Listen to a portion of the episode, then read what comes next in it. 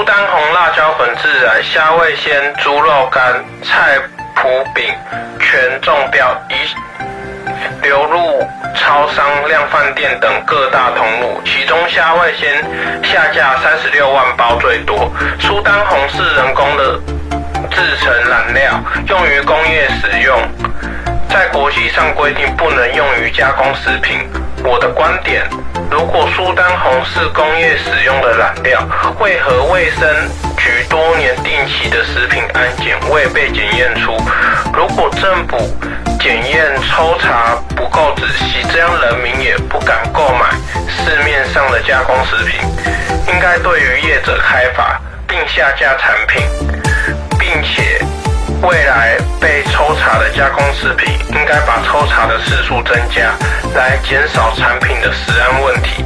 有什么想法？底下留言讨论。关注人想，让我们一起关心社会议题。